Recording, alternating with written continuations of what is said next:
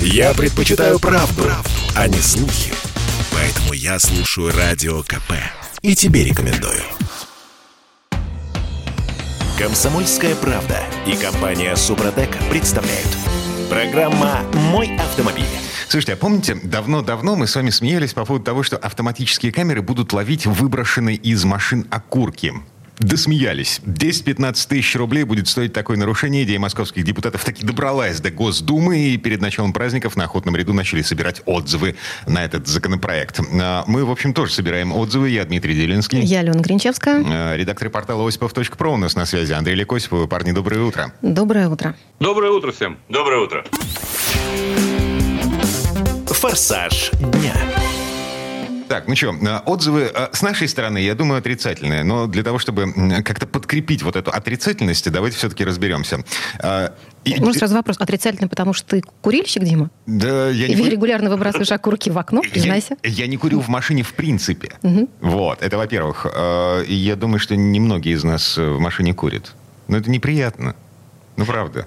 Вот. Ну да, запах там остается, собственно говоря. Хотя с, с нашим согласитесь, иногда вот прям в пробке, когда прям стоишь очень долго, невольно хочется. Но мы не пропагандируем вредные привычки никоим образом. Угу. А, на мой взгляд, на самом деле не так уж это и страшно, это предложение, если реально будет действительно штрафовать э, за выброс мусора. Потому что ну, мне искренне неприятно не только, когда на обочине там бычки выбрасывают, это меньше из зол, а когда ты стоишь, допустим, в пробке, перед тобой стоит какой-то автомобилист, его даже свиньей назвать нельзя, потому что он берет пепельницу и прям вот выбрасывает ее из окна непосредственно на проезжую часть.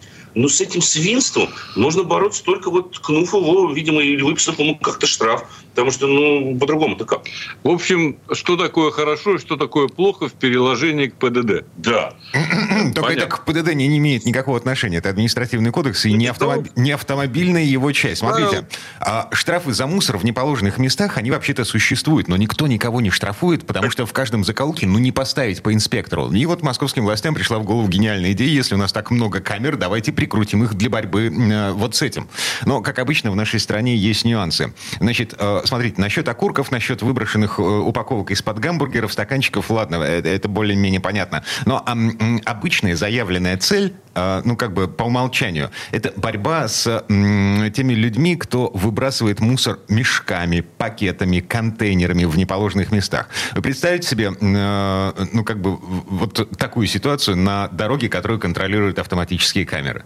Ну, это вообще с трудом себе можно представить, хотя, конечно же, маргинализм он границ не имеет. Мне представляется, что этот закон еще и рассчитан на борьбу с незаконными свалками. Вот. Потому что ведь это большая проблема. И вокруг Санкт-Петербурга, и вокруг Москвы у нас очень много таких вот дачных поселков, коттеджных поселков. И зачастую люди рядом с ними образуют вот такие вот народные свалки, хаотичные. Но мне кажется, что решение этой проблемы не в штрафовании, а скорее в организации соответствующих общих мест, куда люди бы беспроблемно могли свои отходы, так сказать, сгружать. Вот и чтобы не нужно вопрос. было ходить а. Да, что дешевле? Организовать э, свалку, ну, легальную свалку, да, э, контейнерную площадку, или поставить э, видеокамеру, фотоловушку, там, где люди привыкли выбрасывать мусор? Что дешевле? Я думаю, что в нынешних реалиях вопрос несколько некорректен. Не что дешевле, что выгоднее. А, вот на чем можно наверное, попилить больше? Угу. Конечно, конечно. Ведь решение проблемы, если мы решим проблему с мусором, а, означает, что мы будем меньше э, денег получать в бюджет за штрафы за мусор. Понимаете, как? Не до того камеры вешали. Не до того, они же должны отрабатывать. Мы же с вами помните, как... Камера должна зарабатывать деньгу. Мы же с вами считали рентабельность камер на примере э, тех же самых количеств штрафных постановлений. В прошлом году, я напомню, мы обошли всю планету, 145 миллионов штрафных постановлений было э, выписано российским автовладельцам. И мы рассчитывали эффективность работы каждой камеры, ее оценивали. И понимаете, она получается, что с ростом комплексов эффективность каждой отдельной камеры снижается. Надо повышать. Повышать за счет чего? За счет новых составов. Вот сейчас в Москве, допустим, активно обсуждают штрафование за ремни безопасности и за невключенный ближний свет. Причем с ремнями безопасности вообще весело, потому что люди получают штрафы, когда ремня действительно не видно. Да, протестовать их тяжело. Но, тем не менее, функционал расширяется и будет расширяться за счет всего и вся. Все, что можно зафиксировать, и все, за что можно оштрафовать, все равно рано или поздно появится в камерах. И мотивация будет всегда одна и та же Это и есть та самая неотвратимость наказания. Угу. Андрей Лика, а такой вопрос. вопрос. Да, а... вопрос такой, скажите, на ваш взгляд, все-таки эта мера, она повысит культуру поведения тех самых свиней водителей или О, сомнительно? Культуру таким образом привить сомнительно. Да, пытались кнутом у нас прививать культуру. На... Тут должна все-таки работать семья и школа, как раньше говорили. Потому что не отучишь человека выбрасывать мусор и не сморкаться в занавеску. Угу. Шторы. Шторы, да, Ну, просто невозможно. Слушайте, но э, есть же теория разбитых окон, да?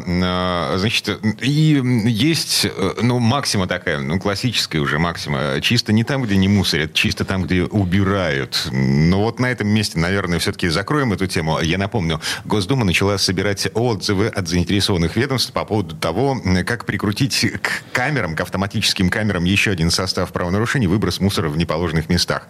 А, выброшенный бычок эм, по законопроекту будет стоить от 10 до 15 тысяч рублей. И там еще увеличение суммы едва ли не в два раза за рецидивизм. Ладно, движемся дальше. А три окурка – тюрьма. Вот, договорились. А что у нас? Э, машину успеем обозреть, да? Тест-драйв да, я думаю, что мы как раз-таки с вами можем подвести итоги тест-драйва самого доступного, на самом деле, на сегодняшний день, на наш взгляд, и как показывает, в общем-то, исследование, нормального европейского кроссовера-внедорожника под названием Renault Captur. Потому что на фоне Дастера, на фоне Аркана почему-то многие забыли, на самом деле, о существовании такой очень забавной и примечательной модели. Полтора месяца она у нас находится на испытаниях. Это, конечно, топ-модификация с самым мощным мотором 1.33 турбо на 150 лошадиных сил и вариаторной коробкой передач. Слушайте, сразу Криво, а, э, прошу прощения, а, а, это, это такая аркана на минималках получается. Аркановский движок, платформа все то же самое, B0 немножко доработанная. Модифицированная, да. Но вы понимаете, движки сейчас, вот этот двигатель 1.33 ставится на все. Он ставится на Дастер, на Каптюр и на Аркану. Будет ставиться на другие машины. Также он ставится еще на Мерседесы А и Б класса, собственно говоря, и так далее. Там целая, целая гамма машин, на которые ставится. Платформа, да, Дим, вы верно абсолютно заметили, это модифицированная модификация, глубокая модификация платформы B0. Она лежит в основе, в общем-то, всех моделей э, внедорожников Renault, производимых в России, Аркана и Дастера и того же самого Каптюра. Она несколько отличается по размеру колесной базы, потому что ее модульность позволяет менять э, длину колесной базы. Поэтому, если вы посмотрите на технические характеристики, сравните Дастер, допустим, с Арканой, то вы увидите, что там есть разница в колесной базе, хотя, казалось бы, платформа одна и та же. И вопрос тут скорее в том, что, да, платформа это хорошо известно, но каждая из машин имеет свой характер за счет, во-первых, немножко другой настройки рулевого управления, настройки э, самого мотора и, собственно говоря, настройки той же самой подвески амортизаторов. Потому что вот единственное, что сохранено, это свойство вообще платформы. Это очень чувствуется даже в Каптюре, хотя Каптюр проигрывает по проходимости тому же самому Дастеру за счет, прежде всего, геометрических, э, так сказать, параметров. Но вот эта машина, и это важно сказать именно для России, работает по принципу подвеска этого автомобиля. Больше скорость, меньше ям. Потому что она настолько неубиваема, что вот мы ездим полтора месяца, машина эксплуатировалась достаточно жестко. Мы следили за расходом масла, а, мы смотрели за, естественно, расходом топлива, и, могу сказать, не ментальный через автомобилем в плане его эксплуатации на жестких дорогах, на гравийных дорогах, на дорогах вот здесь в городе, на бордюры залезали, и лежачие полицейские ходом брали, так сказать, смотрели, развалится, не, не разваливается. Даже пластик нигде изнутри не отлетел. Вот ведь такая штука бывает. Ну ты из нас монстров не делаешь. Ну не делаем монстров, конечно, мы делаем это в рамках правил дорожного движения, на самом деле, и, ну, не устраиваем это и с уважением, с уважением к автомобилю. Да. Да, в рамках правил дорожного движения заехали на бордюр. Угу. Ну, а, ну, на бордюр-то мы так это мы можем проверить, там, скажем, диагональное увешивание при поводу там нескольких бордюров. И потом, вы же понимаете, Дим, сейчас в Москве такие бордюры, что с их помощью можно дорожные характеристики проверять. Однозначно, я вам скажу. Понимаете? Царь бордюры, двойные, тройные. Так, такая веселуха. Андрей, Олег, а, да, смотрите, а, это Каптюр 22 года модельного ряда. Ну, он 21 на самом деле модельный ряд. Изменений там немного, по большому счету. Подросло качество отделочных материалов и улучшилась шумоизоляция. Ну, давайте быстренько, коротенько. Что у нас в итоге показал тест-драйв? Во-первых, расходы масла не замечены. Это важно для скромного турбового мотора, потому что выкручивался он довольно часто. Э, подвеска тихая, никаких шумов в салоне не появилось, собственно говоря. Никаких шумов в подвеске, конечно же, тоже нет. А плюсы принципе, машина достаточно экономичная, но все зависит от манеры езды. За счет вариаторной э, трансмиссии машина, в принципе, неплохо позволяет контролировать тягу, но если мы начинаем ехать динамично, то, понятное дело, расход возрастает сразу там 12, 13, до 14. Нет, ну вообще выше 10 это надо да. умудриться. Но вообще средний расход в городе в смешанном цикле составляет 10 литров, даже меньше. За городом машина потребляет около 7-8 литров на сотню. Это 95-й бензин, потому что там турбина. Да. Да, но на самом деле, как это не парадоксально, в эту машину можно заливать 92-й бензин. Да, рекомендован 95-й, но в принципе мотор адаптирован и для работы на 92-м бензине. То есть ничего страшного, если вы там зальете 92-й, э, с машиной не случится из недостатков. Вот что бы я выделил в качестве недостатков? По большому счету, он как и был после вот появления нового Каптюра, так он и остался здесь. И молчать о нем не могу. Это излишне легкое рулевое управление. На Аркане это в меньшей степени ощутимо. Видимо, что странно, хотя, казалось бы, да, электроусилители там и там стоят. Но вот на Каптюре это очень сильно бросается в глаза. Дело в том, что у предыдущего поколения Каптюра была проблема, руль был очень тугой, тяжелый был. И за счет этого не нравился, я знаю, что очень многим девушкам. Здесь ровно обратная ситуация. Но хорошо, когда мы на парковке можем э, крутить э, баранку мизинцем. Но совсем плохо, когда мы можем делать это же на скорости в 100-120 км в час. Когда нет никакого усилия на руле. Когда даже небольшое движение руки, и вы чувствуете даже на высоких скоростях, что этот руль абсолютная пушинка. Он совсем легкий. И это плохо. Андрей Олег Осиповы, редактор портала осипов.про были у нас на связи. Парни, спасибо, хорошего дня. Спасибо. Всем удачи на дорогах. Счастливо, берегите себя. На, мы вернемся в эту студию буквально через пару минут. А в следующей четверти часа к нам присоединится автомеханик, ведущий программы «Утилизатор» на телеканале Че Юрий Сидоренко. Поговорим о том, как бороться с жадностью страховых компаний, которые не доплачивают нам по ОСАГО. Комсомольская правда и компания «Супротек» представляют. Программа «Мой автомобиль». Нам не доплачивают. Автостраховщики не доплачивают нам по ОСАГО. Э, как с этим бороться э, и будет ли лучше? Э, обсуждаем в этой четверти часа. Я Дмитрий Делинский. Я Алена Гринчевская. Юрий Сидоренко, автомеханик, ведущий программы «Утилизатор» и на минуточку страховой агент в одном флаконе. Юр, доброе утро. Доброе утро. Доброе утро. А это вообще законно? Ну что, история из моей личной жизни. Давай. Год назад, эм, ну, в общем... меня, Попал в аварию. Да, меня пнул в бок угу. на, э, водитель э, микроавтобуса. Помним. Так. Вот. Значит, угу. сделали мне э, ремонт по ОСАГО, ну, просто потому что э, страховая насчитала сумму где-то примерно процентов на 25, на четверть ниже, чем реальная стоимость того, что нужно было сделать. А я как скажу, ты понял эту реальную стоимость? У меня сразу вопрос. А я позвонил своим друзьям в автосервис, описал проблему проблему, э, прислал фотографии, они угу. мне сказали, это будет стоить вот столько-то. Ну, условно говоря, тридцатку. Вот. Страховая мне пообещала выплатить 23 или 24 тысячи. И ты согласился? Вариантов не было, я так понимаю? Да, вариантов нет. Угу. Я согласился на ремонт по ОСАГО. Ну и что вы думаете? Ну вот, приходится переделывать жестянку. Ну, потому что, естественно. Ну, э, вот в этом-то и проблема, которая сейчас происходит, Дим. И вот это, честно говоря, э, злит народ и людей всех злит, и клиентов озлабливает. И почему я, кстати, отказался отказался работать со страховыми компаниями по э, кузовному ремонту. Они Именно занижают, вот они категорически занижают. Они делают это специально? Ну, конечно. Давайте сразу вот обозначим, э, как говорится, берега. Страховая компания – это коммерческая организация, которая создана для того, чтобы зарабатывать деньги. Все. То есть вопрос здесь понятен. Причем зарабатывать деньги на любом, на чем только можно. Некоторые э, бывают офисы, которые, ну, как я беру, они там зарабатывают вплоть до того, что вот эти регрессные иски и все остальное. Там очень много чего такого э, занижения цены. Если человек съел это, ну, съел отлично, либо пойдет бодаться. Если там цена конкретно занижена, занижена. Бывает, что, например, очень сильный удар и занижают, ну, тысяч на 100, на 100, на 120. Представляете, да? Ну, конечно, люди будут бодаться, да? А если, например, вот как у Димы получилось, ну, 3-5 тысяч, то есть человек подумает, думает, да ну его нафиг, вот это сейчас ходить, в суды подавать, что-то там думать, а вдруг не получится, а вдруг это будет все зря, вот эти 3 тысячи, ну, бог с ним, ну, переживу я их. И вот это, ну, переживу я их в рамках масштаба государства приобретает просто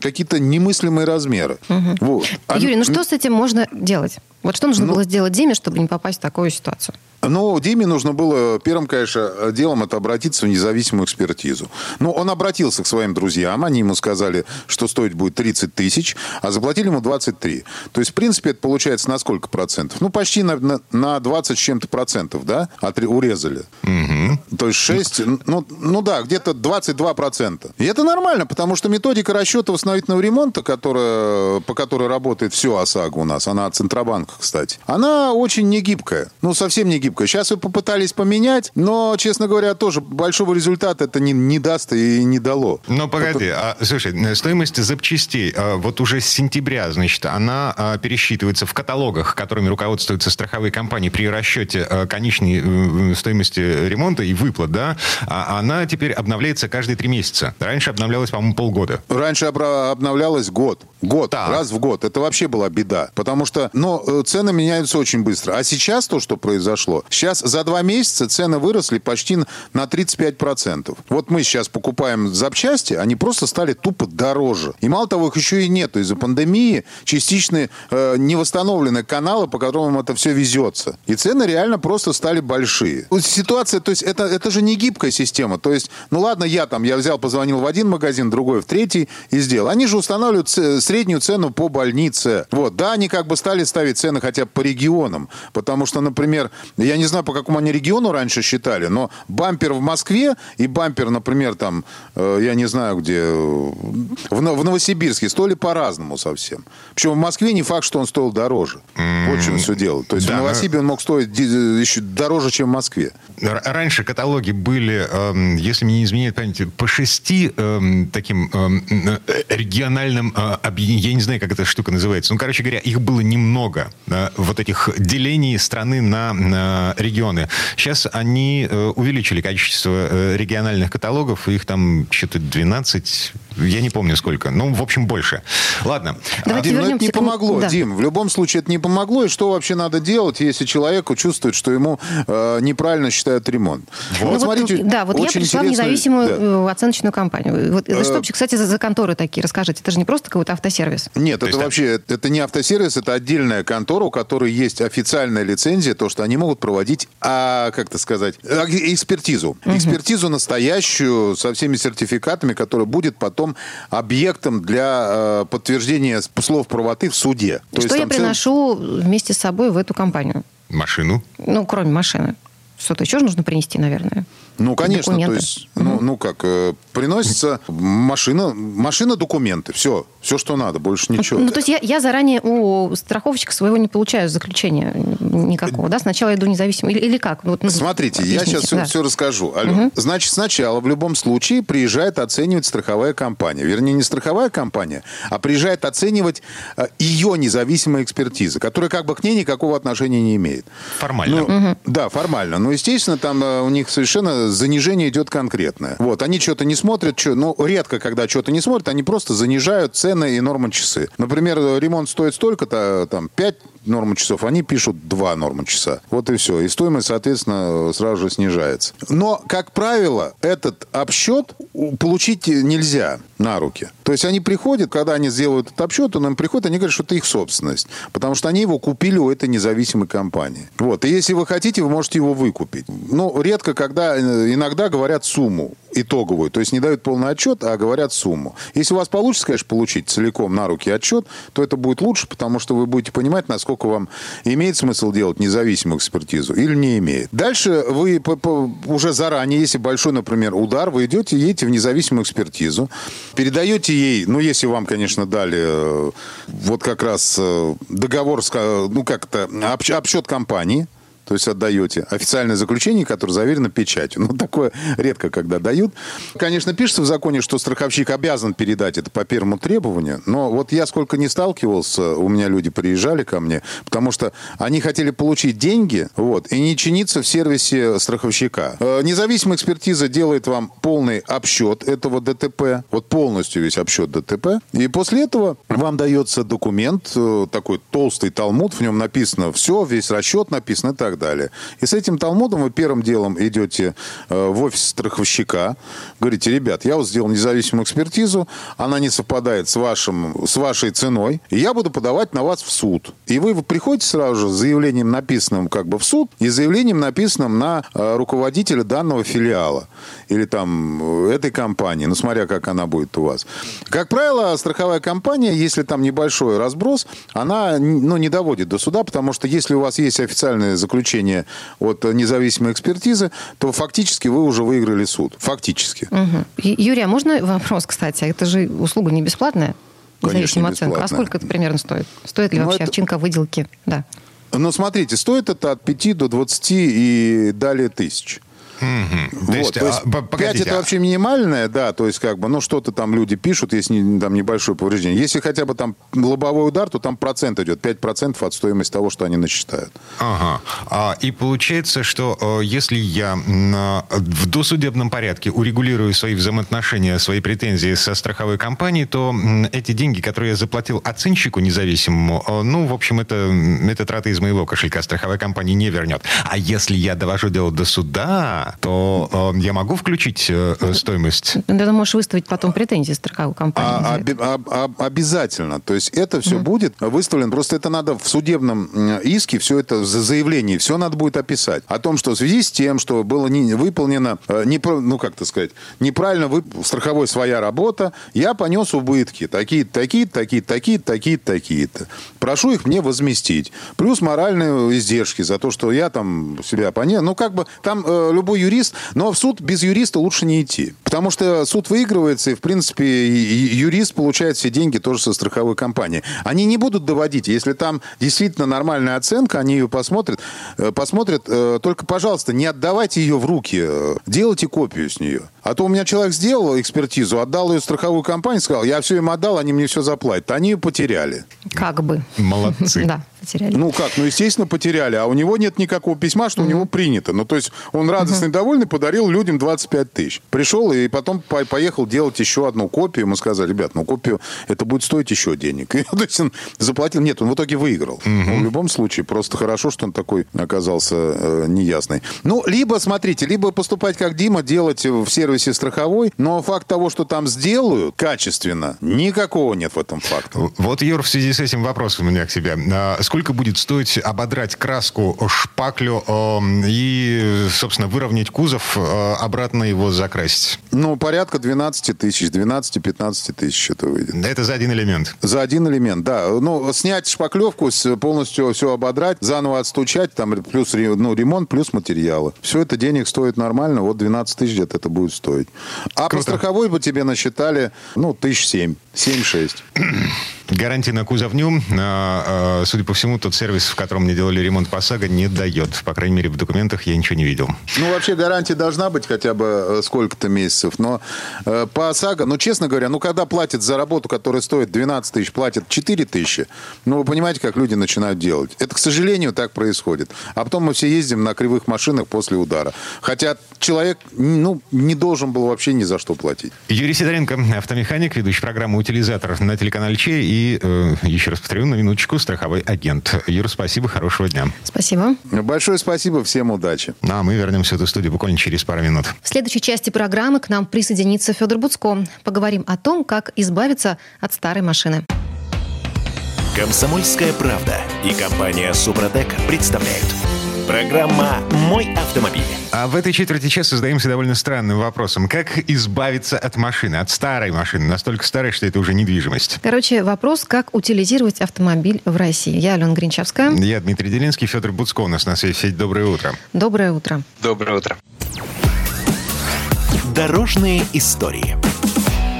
Так, ну что, э, я вижу э, по большому счету три варианта. Значит, продать на разборку, ну или вообще самостоятельно разобрать на запчасти и продать по частям.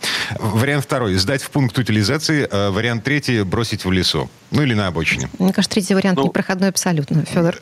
Третий вариант mm-hmm. ужасный, конечно, кошмарный. И мы его регулярно видим, когда едем через какие-нибудь там деревни или еще. Вот, вот бывает особенно, знаете, бывает дом, в котором живет механизатор. Его сразу видно. Вот только въезжаешь в деревню, и сразу видно дом, где живет механизатор. Потому что у нее там пяток каких-то разобранных там а, островов от трактора, какие-то прицепы и так далее. И погоди, все это погоди, погоди. Это, это, все, это пригодится. Ему жалко выкидывать эти вещи, потому что э, он же их не выкидывает. Они рано или поздно ему пригодятся, так или иначе. Вот. А насчет бросить на обочине, слушайте, погодите, мы же платим утилизационный сбор по 100, там, 200 тысяч рублей в стоимости новой машины. Это, ну, ну, фактически налог. Государство эти деньги забирает. Официальная цель финансировать утилизацию автомобиля в будущем. Так почему я не могу бросить машину на обочине, если я уже заплатил государству за ее утилизацию? Да, действительно, с 2012 года у нас оплачивается э, вот этот самый утилизационный сбор, э, который, да, теоретически должен идти на развитие автопрома, на развитие утилизационной э, отрасли. Но на самом деле его регулярно поднимают. У нас, в частности, из-за этого дорожают новые автомобили. При этом государство сокращает год от года э, программу поддержки автомобильной промышленности. На, об утилизации тоже ничего толком не слышно. И выходит, что просто государство за счет вот этого утилизационного сбора, а по сути налога, просто ну вот подкачивает немножко бюджет. А, и вот, например, в 2020 году известно, что утильсбор, он принес бюджет там порядка 400 миллиардов рублей. А потратили на вот программу поддержки автопрома порядка там 46. Ну, то есть, по сути, там десятину отдали. И понятно, что вот там в 2021 году еще меньше программа господдержки, там 16 миллиардов уже выделяется. Ну, то есть, а, а утильсбор поднялся. То есть, там лишний, может быть, там 50 или 100 миллиардов бюджет получил. То есть, тратит, ну, копейки из того, что на самом деле получают. Да, это влияет на рост цены автомобиля. Да, э, как бы у нас утилизация заложена, но все равно вы должны этим имуществом правильно распорядиться. Поэтому бросить в лесу не вариант. Другое дело, что сейчас, сдавая автомобиль, мы э, можем не платить за его утилизацию. Да? То есть это уже оплачено, и есть там ряд организаций, которые вас его с удовольствием примут. Ну, вы получите соответствующее свидетельство. Это, кстати, очень важно, потому что, ну, если вы решили расстаться с автомобилем таким вот образом, да, сдать его в утиль, то вам первым делом нужно снять его с учета. Это очень важно. Это мне нужно а, идти в ГИБДД и, и заниматься кучей Нет, там, не обязательно. Это можно в гос, госуслуги угу. вам помогут. Угу. Есть, э, можно все делать электронно, но делать это нужно. Другое дело, что вы так тогда, ну, как бы ничего не потратите, ничего не получите. А в некоторых случаях даже еще и потратите, ну, скорее нет, потому что есть все-таки некоторое количество организаций, которые машины, ну, еще они понимают, что металл стоит денег. У нас же сейчас металл безумно дорогой, бьет все рекорды цена, и вот если раньше, допустим, за тонну ну, скажем, а, за тонну «Жигулей» вам там могли предложить там, 15 тысяч рублей, то сейчас вполне реально получить, например, там 25 или 30. Но это, правда, «Жигули», они чуть меньше тонны весят, потому что э, из этого нужно вынуть пластик да, и так далее. То есть там непосредственно металла может быть чуть меньше, ну, соответственно, там может быть тысяч двадцать вы за «Жигули», например, получите просто Слушай, за металл. А, я посмотрел, Если... я посмотрел, что есть в Петербурге. Во-первых, вот таких пунктов, которые дают деньги за э, автохлам, а, их много, ну, вот как бы по Петербургу. А во-вторых, 8 тысяч рублей э, за «Жигули» копейку. Ну, это мало. Это они хотят много заработать. Тридцатка за «Газель». Ну, в принципе, да. В принципе, конечно, так цену большую получить еще надо постараться. Но тут надо понять, что если вы хотите ну, какую-то копеечку выгадать, то в машине есть довольно много деталей, которые можно продать там более выгодно. Ну, например, аккумулятор. Да, аккумуляторы покупают много где, с удовольствием, и там, ну, несколько, там, 500 тысяч рублей, в зависимости от там, его размера, вы получите работе. А вот эти Шины, компании, да, колес, Федор, сейчас секунду, да. вот компании, которые сейчас Дима приводит в пример, в том же Петербурге, они принимают машину целиком, я так понимаю. То есть если я из машины вынула аккумулятор, все, что осталось, я с этим вообще что, что с этой красотой делать, собственно, буду? Ее потом куда ну, сдавать? Они принимают, угу. да, принимают, потому что в первую очередь, наверное, ну, ну не, не наверное, а наверняка самое главное, что есть, самое ценное, что есть в вашем автомобиле, это металл, чермет, и он, соответственно, там, имеет свою цену. Поэтому все-таки там, как, какие-то тысячи рублей он стоит. Ну, допустим, если «Жигули» весит тонну, в ней металла там 70-75%, значит, килограммов это как 700 у вас металла, множим там, на 20 э, или там на 25, вот получаем там 14, 15, там 16 тысяч рублей. Это была бы такая, в принципе, справедливая цена. Угу. А, ну и смотри, а в любом случае, когда ты машину пригоняешь вот в такой пункт, угу. насколько я понимаю, ее осматривают Вот. Угу. При приемке, да. И, и от этого зависит конечно. конечная Стоимость, сумма, ну, да. Ну, все же понимают, что, да, э, в машине есть детали, которые можно снять, которые можно продать отдельно. Ну, если они есть, да, если у вас она не совсем сгнила. Но в любом случае, допустим, литые диски, это тоже наряду с аккумулятором такая ценная вещь, потому что, ну, цвет мед, он, он, он дорого стоит, да. Если у вас там лежит огнетушитель, ну, тоже он там сколько-то стоит, хотя это небольшие деньги, там, может быть, там 100 рублей и так далее. Но в любом случае нужно, чтобы это было правильно утилизировано. А в России с вообще всей этой индустрией утилизации есть огромная проблема. По идее, сейчас в автомобиле можно было бы утилизировать очень многое. Ну, я уж не говорю про современные машины, которые пока об утилизации там говорить рано, но, скажем, марка Volvo сейчас создает автомобили сразу с тем, чтобы понимать, какую часть можно использовать заново, какую можно переработать, а какой узел или агрегат можно вообще, в принципе, потом еще раз поставить в автомобиль, потому что он выдержит, да, ну, как-то его, может быть, там, обновить, но, но использовать. Понятно, что это такой для нас несбыточный э, идеал, э, до которого мы еще там долго не добредем. Но, тем не менее, э, у нас э, что-то принимается. Металлом более-менее, с пластиком хуже. В автомобиле ведь очень много пластика, да, если э, говорить, например, о бамперах, бампера вот эти новые, они обычно делаются из материала, который называется АБС. Он, кстати, не так уж дешев. Он стоит там 10-20 рублей за килограмм. Это довольно дорого. Ну, при этом важно, конечно, чтобы это были цельные бампера, чтобы на них были клейма, э, которые показывают, из чего именно они состоят. В принципе, есть, если задаться такой целью, то машину можно неплохо разобрать. Есть у вас, например, на даче время и настроение этим заниматься. И вы можете там отделить э, там, провода, там, которые цветной металл, там, диски снять, аккумуляторы и так далее. Но э, что-то у нас, в принципе, практически никак не перерабатывается. Скажем, стекла автомобильные в России ну, почти не перерабатываются. Хотя они э, на самом деле содержат такой поливинилбутират. Это вообще-то опасный отход. И, в принципе, его можно было как раз использовать, потому что его можно, раздробив в крошку, использовать в качестве добавки для асфальта, для красок, э, для стекловаты и там, других материалов. То есть, в принципе, это все можно было бы делать, но мы бедные, мы об этом никогда не думали, и вот сейчас как бы только эта вся индустрия начинается. В принципе, говорят, что она достаточно прибыльная. То есть, если сейчас э, в городе с населением более полумиллиона человек, где нет перерабатывающих производств, открыть такой вот завод по переработке, например, автомобильного пластика, ну и иного пластика, то на этом, в общем-то, неплохо можно заработать. Говорят, что там рентабельность там порядка 80%, ну, прибыль в смысле. Поэтому, в принципе, это, ну, в общем-то, неплохой мог бы быть э, бизнес. Но я вот был недавно на заводе, который перерабатывает бутылки PET-пластик. И они э, единственные в России, единственные в России, которые из вот бутылок PET делают гранулы для новых PET-бутылок. Ну, то есть много есть компаний, которые охотятся за вот этими пластиковыми бутылочками от воды, от сока, от молока, от чего угодно. И э, делают из них там тазики или какую-то бытовую технику. А тех, которые э, обладают достаточной технологией, чтобы получить гранулы, пригодные для пищевого пластика, говорят, что вот только один завод в России. И они постоянно ищут этот пластик. Но мы куда-то ушли совсем уже далеко. А, давай все-таки вернемся к процессу утилизации машины. Так, значит, первое, что мы делаем? Снимаем автомобиль с учета. Вот. Дальше решаем, что с ним сделать. Можно отвезти э, в контору, которая сама его разберет, утилизирует. Можно разобрать самому, раз, э, распродать на запчасти. Вот здесь э, что делать с номерными агрегатами? Ну, допустим, э, движок, э, я могу его продать на запчасти, могу продать его целиком в сборе. Можешь, имеешь право и то, и другое сделать, да. Да, можно так делать.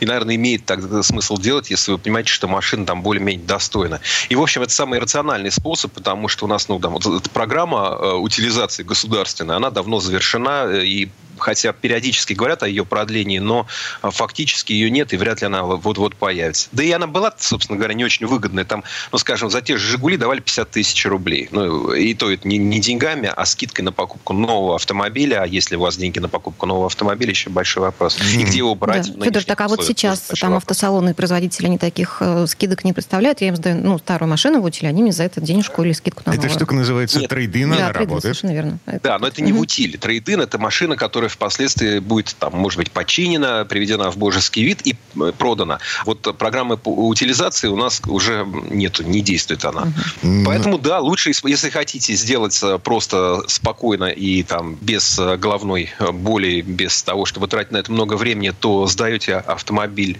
в компанию, которая занимается утилизацией, получаете у нее сертификат об утилизации, снимаете автомобиль с учета, это очень важно, потому что если не сделаете это вовремя, будете до конца своих дней получать э, транспортный налог. Ну, либо до конца своих дней, либо до, до того, как вы выиграете судебный процесс, и вас вот, ну, как бы государство подтвердит, что а, машину можно снять с учета. Кстати, перед тем, как снимать с учета, лучше заранее э, проверить, что у вас оплачен транспортный налог, потому что у вас уже машины не будет, окажется, окажется что вы где-то его не доплатили, вам там на пару месяцев налоговая еще посчитала, вы об этом забыли, у вас э, пени капает и так далее. То есть, ну, имеет смысл э, делать все правильно, и на, иначе, иначе просто вы уже забудете про эту машину, она давно превратится там э, в тазик или ложку, будет переплавлена во что-то, а вы все еще будете платить деньги. Федор Бусков был у нас на связи. Федь, спасибо, хорошего дня. Спасибо. Всего доброго. А мы вернемся в эту студию буквально через пару минут. В следующей части программы у нас журналист и летописец мирового автопрома Александр Пикуленко. Послушаем историю о водородных двигателях. Есть ли в них какой-то смысл или это тупиковая ветвь развития? Комсомольская правда и компания Супротек представляют. Программа «Мой автомобиль». А это мы вернулись в студию радио «Комсомольская правда». Я Дмитрий Делинский. Я Алена Гринчевская. В этой четверти часа у нас не совсем традиционная история от Александра Пикуленко. На этот раз речь пойдет об альтернативных видах автомобильного топлива, в частности, о водороде. А вообще машины с водородными двигателями сейчас многие называются главными конкурентами электрокаров. Однако у этой технологии немало недостатков, а основатель Тесла Илон Маск и вовсе назвал ее глупой и бесполезной. Насколько он прав? Слово Сан Санычу. Как тебе такое, Илон Маск? Сегодня весь автомобильный мир заговорил о двигателях, использующих водород, как альтернативе электромобилям. Первое описание такого мотора появилось еще в 1806 году. Но первый автомобиль с водородным движителем на топливных элементах сделали американцы с General Motors в 1966. После этого потребовалось полвека, чтобы довести конструкцию для повседневного пользования. Сегодня водородный автомобиль способен проехать 500 километров на нескольких килограммов жидкого H2. Ну так что же сегодня автомобиль на топливных элементах? Неужели альтернатива электромобилям? Ведь по общепринятому мнению будущее именно за электромобилями. Но так ли это на самом деле? Ведь есть неплохо работающая, хотя и очень дорогая альтернатива. Сегодня все сходятся во мнении, что будущее нашего дорожного движения будут определять электромобили. И все больше вариантов таких машин с энергетической установкой на топливных элементах появляется на дорогах. Ведь они тоже СО2 нейтральные, и их можно намного быстрее заправлять, чем заряжать аккумуляторные батареи. И уж наверняка водородный привод станет альтернативой в грузовом и сельскохозяйственном деле, в морских перевозках и даже в самолетах. На это есть несколько причин. С одной стороны, грузовику с аккумулятором, чтобы проехать нормальную дистанцию, нужен очень тяжелый блок батарей. С другой стороны, длительное простое на подзарядке – это страшный сон перевозчика. На этом он будет терять большие деньги. А вот грузовики на топливных элементах, хотя и дороги, но в долгосрочной перспективе должны окупиться с финансовой точки зрения. А почему все-таки водород? Это хороший запас хода, быстрая заправка и, конечно, его экологичность. В отличие от автомобилей с бензиновым и дизельным двигателем, машина на топливных элементах не выбрасывает в атмосферу твердые частицы, оксиды азота и СО2. Единственным выхлопом становится H2O в виде пара. А еще водород – это отличный энергоноситель. Теплотворная способность одного килограмма составляет 32 киловатт-часа, что в три раза превышает энергоемкость литра дизельного топлива или бензина. К тому же водород есть практически везде. И хранить его можно очень долго. Но есть и недостатки. Куда же без них? Поскольку водорода в чистом виде не существует, его приходится получать, затратив определенное количество энергии. А производство водорода, его транспортировка к потребителю на сегодняшний день не очень отработано. Это дорого и проблематично. А экологически безвреден он только в том случае, если его получать с помощью возобновляемых источников. Конечно, водородные двигатели на топливных элементах в последние годы стремительно развиваются, но до массового применения все еще далеко. Водородных заправок очень немного. Да и автомобили с такими силовыми установками можно пересчитать на пальцах. Это похоже на вопрос, кто был первым, курица или яйцо. Так и здесь. Производители ждут, когда появится инфраструктура, а власти и предприниматели, когда на дорогах станет много таких машин. Ведь на сегодня даже в таком оплоте европейской автомобилизации, как Германия, всего 92 водородных заправки. Для сравнения, обычных АЗС здесь 14 тысяч. И это лидер Старого Света по водородной инфраструктуре. Так что же такое электромобиль на топливных элементах? Это машина, в которой энергия накапливается не в больших и тяжелых батареях, а вырабатывается прямо во время движения. Для этого на борту есть и водородный бак, и топливный элемент. Сам принцип работы топливного элемента основан на обратимости реакции электролиза воды. Через два разделенных мембраны объема прокачивает водород и атмосферный воздух. При этом на катализаторе анода молекулы водорода превращаются в атомы и теряют электроны, которые попадают во внешнюю цепь, поскольку мембрана способна пропускать лишь протоны. Во втором объеме, на всем известном катоде, протоны и электроны реагируют с молекулами кислорода, образуют воду. Это единственный продукт реакции. Проще говоря, водород и кислород, которые берут из окружающего воздуха, реагируют друг с другом, как при обратном электролизе. В результате получаем энергию, немного тепла и водяной пар. Сегодня многие считают водород лидером в производстве энергии, не влияющим на глобальное потепление. Хотя здесь все не так просто. Водород не всегда чистый, собственно, как и его производство. Сегодня он разделен на несколько типов. Так есть зеленый водород, полностью углеродно независимый. Для его производства используют только электричество от возобновляемых источников энергии, то есть ветра, воды и солнца. Есть бирюзовый водород, при производстве которого вместо СО2 образуется твердый углерод. При производстве голубого водорода весь выделяющийся СО2 улавливается и закачивается в подземные полости. Вот этот способ совсем не нравится всяким зеленым экологам. А ведь главным в настоящее время является серый водород, который, собственно, и используется для промышленных нужд. Его получают по старинке, в основном из газа и угля. Сегодня в мире используют порядка 6 миллионов тонн водорода в год, в основном в химической и сталелитейной промышленности, или в качестве охлаждающей жидкости там, где нужны очень низкие температуры. Понятно, что для использования в автомобилях производство должно вырасти в несколько раз. И самый сложный вопрос – как сделать весь этот объем экологически чистым. Хотя сегодня водород в Европе недорог. Его цена около 10 евро за килограмм. Автомобиль может проехать на нем порядка 100 километров. Пока эта цена сопоставима со стоимостью бензина. Ведь в водородном топливе нет налогов и акцизов. Ну а что будет потом, непонятно. А еще все со школьной скамьи знают, что водород, соединившись с кислородом, образует гремучий газ. И сразу задается вопросом, а насколько это опасно для рядового автомобилиста? Как считают специалисты, не очень. Ведь смесь становится взрывоопасной только тогда, когда содержание кислорода достигает 18%. А так как водород в 14 раз легче воздуха, он очень быстро испаряется еще до того, как получается опасная смесь.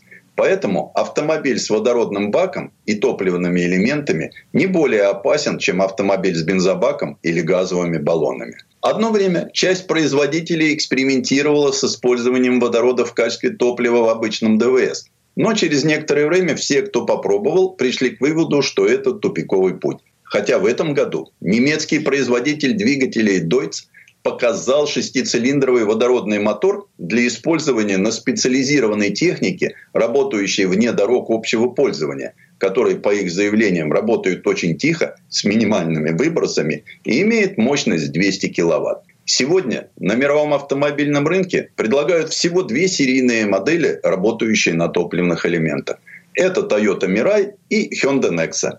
У роскошного пятидверного седана Mirai бак объемом 6 килограммов. Его хватает на 650 километров.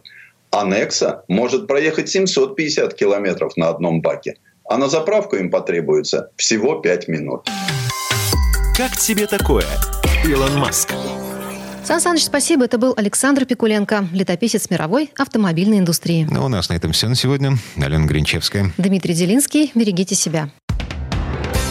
Программа «Мой автомобиль».